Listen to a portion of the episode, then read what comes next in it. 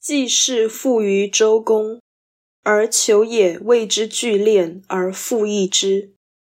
子曰：“非吾徒也，小子鸣鼓而攻之可也。”鲁国季氏大夫的财富已多于周公，而冉求竟然为他们搜刮，而更增其财。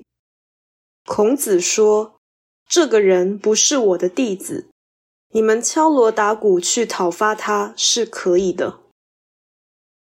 这一章的意思很明白，也就是为富不仁已经是大恶，助长为富不仁是恶上加恶，因此君子不屑与之为伍。